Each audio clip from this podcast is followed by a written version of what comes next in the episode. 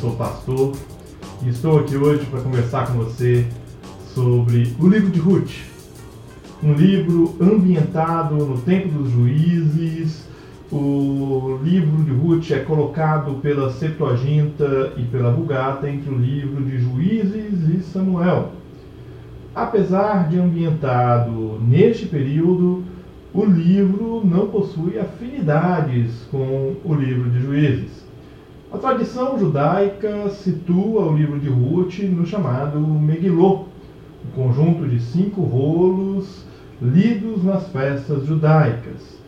O de Ruth é lido na festa das semanas. Talvez você conheça como festa da colheita, o período em que se rememora o nascimento e a morte do rei Davi. Tanto a colheita como a relação genealógica com a casa de Davi tem papel importante e central neste livro. O livro, escrito no gênero de novela, possui como mão condutora a mão invisível de Deus que guia e protege a protagonista rumo ao sucesso. Como curiosidade, o gênero novela costuma atribuir nomes adjetivados aos personagens e estabelece uma relação interessante de conflito de gênero logo na abertura do livro.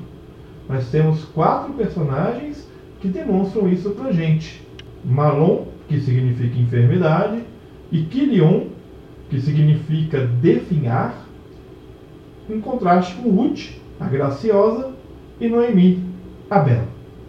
O pano de fundo é formado por dois aspectos que estão estreitamente ligados à lei judaica: o leviarato e a herança de propriedade imóvel.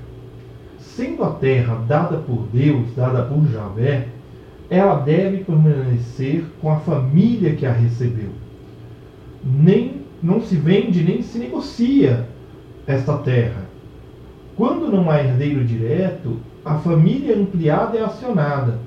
E aí nós temos a figura do resgatador, que deve cumprir a lei do levirato e casar-se com Ruth, para assim gerar descendência ao falecido e dar continuidade ao seu nome.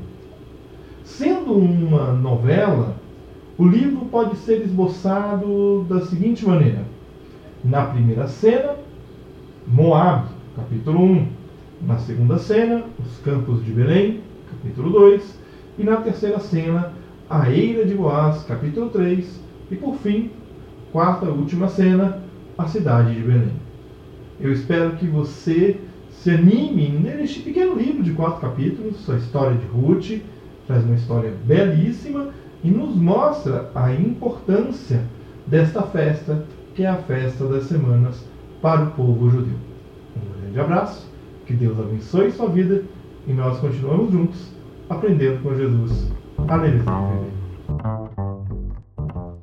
Você ouviu o podcast Café com Alecrim. Eu sou Giovanni Alecrim, pastor da Igreja Presbiteriana Independente do Brasil e um apaixonado pelo texto bíblico e eu convido você a conhecer melhor os meus conteúdos em giovannialecrim.com.br.